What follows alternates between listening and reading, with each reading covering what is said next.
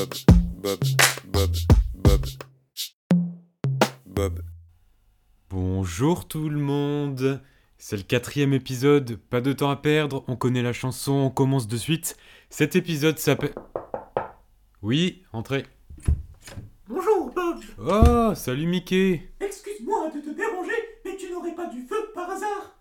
J'ai un gros bédo à allumer Oui, pas de soucis, tiens, j'ai des allumettes si tu veux merci Et euh, Mickey, tant que t'es là, est-ce que tu veux lancer le jingle? Ouh, avec plaisir Bob. Bah tiens, viens, euh, viens devant le micro, tu lis cette ligne là, et approche-toi bien. Alors, cet épisode s'appelle Acné et poil de bite Jingle! Bob, Récemment, je suis tombé sur le Skyblog que je tenais quand j'étais au collège, et ça m'a fait l'effet d'une claque de nostalgie dans la tronche. En plus de me rendre compte que j'étais un enfant plutôt canon et que j'aurais pu servir de dessert aux détraqués qui nous entourent, j'ai repensé à ces années que je trouvais chiantes, mais qui avec le recul me manquent un peu.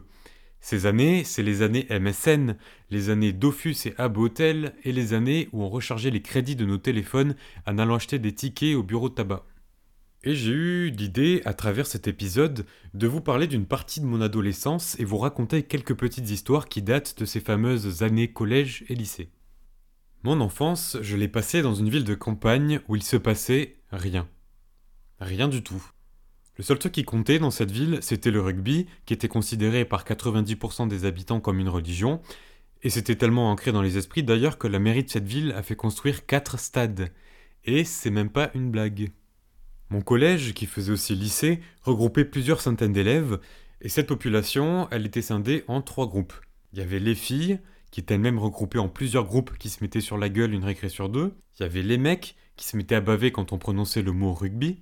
Puis les 10% restants, qui étaient divisés entre les geeks, ceux qui te disaient d'aller te faire enculer quand tu leur demandais de te prêter une feuille double, les sans amis, et moi. Moi, j'avais pas un profil vraiment typique. Déjà, je faisais pas de sport, ça me faisait chier. Et c'est pas faute d'avoir essayé, hein, mes parents m'ont inscrit un peu partout. J'ai fait 3 mois de rugby, 3 séances de judo et 2 ans de tennis. Et euh, c'est un regret d'ailleurs de pas avoir forcé davantage à l'époque, parce que j'étais pas mauvais du tout en plus.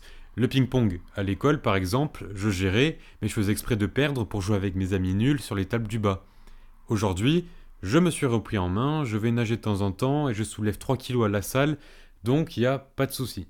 Quand j'étais plus jeune, mes centres d'intérêt, c'était plutôt faire du théâtre et tourner des courts-métrages avec mes amis. Voilà quoi, c'est la vie que j'avais décidé de mener. En cours, j'étais l'élève tranquille, appliqué, qui faisait quelques blagues de temps en temps pour faire rire les profs, et ça fonctionnait. Parce que oui, j'étais le chouchou de quasiment tous mes profs. Je les faisais rire, je les brossais dans le sens du poil, et même quand je faisais des conneries, je prenais jamais d'heure de colle. Sauf la fois où je suis sorti d'une classe en passant par la fenêtre parce qu'on avait construit un mur de cartable pour bloquer la porte. J'étais balancé par un mec, celui dont je parlais tout à l'heure, celui qui t'envoie chier quand tu lui demandes une copie double. Et parler de ça, ça me fait penser qu'au collège, et même au lycée d'ailleurs, on était vraiment impitoyable. Je pense pas, enfin j'espère que c'est pas comme ça aujourd'hui encore, mais quand j'y étais, les mentalités étaient super formatées. Il suffisait qu'on soit un peu différent pour s'en prendre plein la gueule. La majorité de mes potes, c'était des filles, je passais 90% de mon temps avec elles. C'était avec ces personnes que je pouvais parler cinéma, parler théâtre et d'autres sujets qui me passionnaient. J'avais pas la mentalité ni les centres d'intérêt qui étaient attendus pour un garçon. Rien que le fait de faire du théâtre à l'époque, on me disait que j'étais quelqu'un d'original. C'était ni positif ni négatif, mais plutôt en mode au regard d'une bête de foire. Un autre exemple qui m'a pas mal marqué, un jour, en voyage scolaire, vers la fin du collège, j'étais installé dans le bus et on s'est arrêté devant un collège voisin pour récupérer quelques élèves. Je me souviens les avoir regardés par la vitre et je les dévisageais parce que j'en connaissais aucun.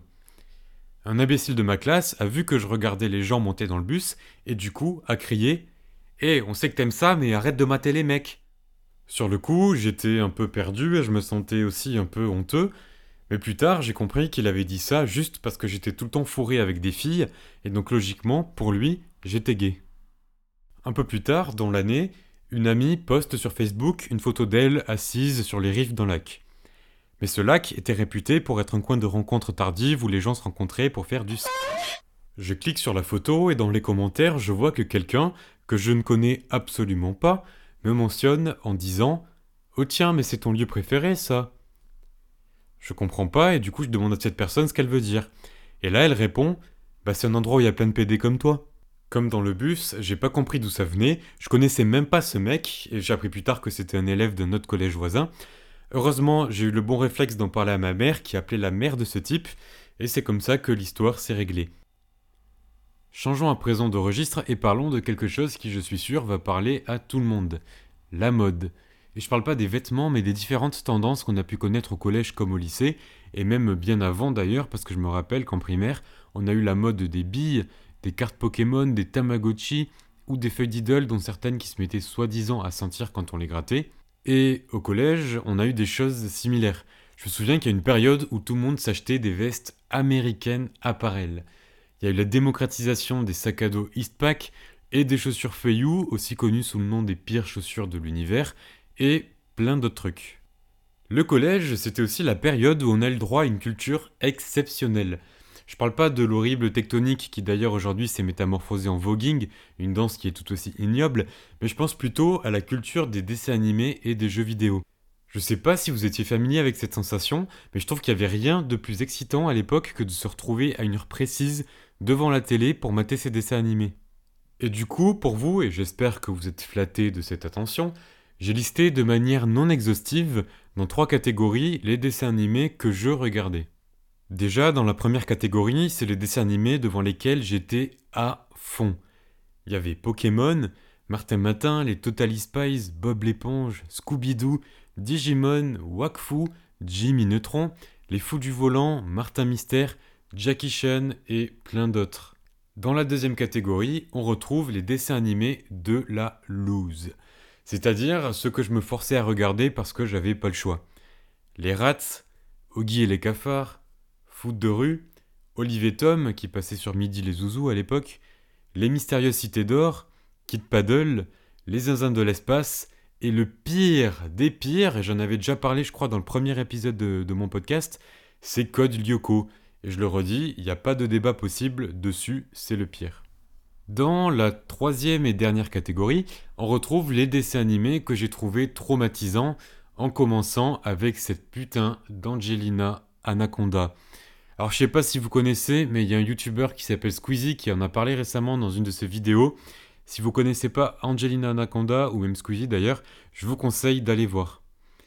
Dans cette catégorie, on retrouve aussi Courage, le chien froussard, qui passait sur Cartoon Network, une chaîne que seule une certaine élite pouvait avoir grâce à Canal+ ou TPS. Il y a aussi Marcelino qui passait sur la une tous les matins, et ce truc-là, il y avait une ambiance euh, assez terne et déprimante, et il n'y avait rien de plus badant que, que de commencer sa journée avec ça, mais d'un côté, c'était aussi nécessaire.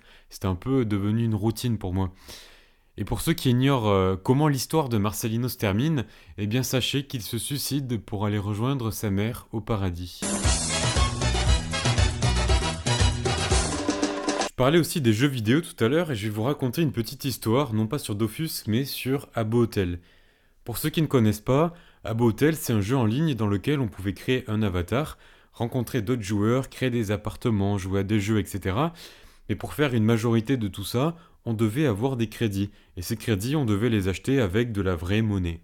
Donc Bob, à 12-13 ans, il se dit qu'il va en acheter parce que c'est super cool d'avoir des thunes sur le jeu.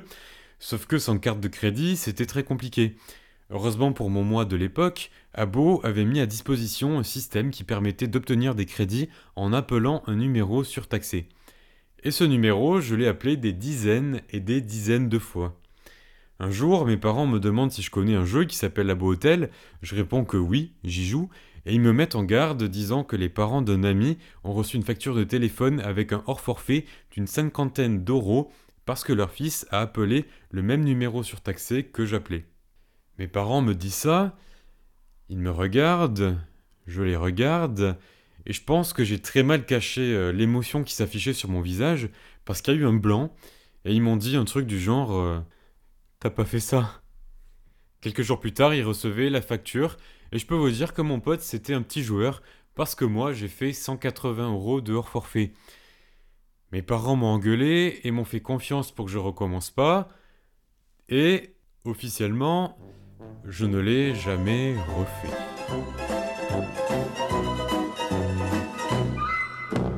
fois, au lycée, c'était en hiver, il avait beaucoup neigé et la cour de récré était aussi blanche que les boutons de mon visage. Je me souviens de cette scène où un petit gars était coursé par une cinquantaine de collégiens et de lycéens parce qu'il avait fait une boule de neige gigantesque. Et repenser à ça, ça me fait aussi repenser à quel point, à cet âge, on était vulnérable et tout petit. C'était les années où les filles commençaient leur puberté avant celle des garçons et nous mettaient deux têtes d'avance. C'était les années où quand je répondais au téléphone de mes parents, on me disait bonjour madame, parce que ma voix avait pas encore mué. C'était aussi les années où on délaissait les cabines téléphoniques et les cartes prépayées pour utiliser les tout premiers smartphones jamais commercialisés. C'était aussi le temps des Tokyo Hotel, des Fatal Bazooka, des Crazy Frog et des garçons qui perdent leur CD et du coup ça fait gars. Et c'était aussi le temps où j'ai arrêté de prendre des douches à poil dans les vestiaires après le sport parce que mon tout premier poil de bite venait de pousser. Quelle époque Merci de m'avoir écouté, c'est la fin de cet épisode et on se retrouve très vite pour le prochain. D'ici là, prenez soin de vous et de vos proches. C'était Bob et je vous dis à bientôt. Bob.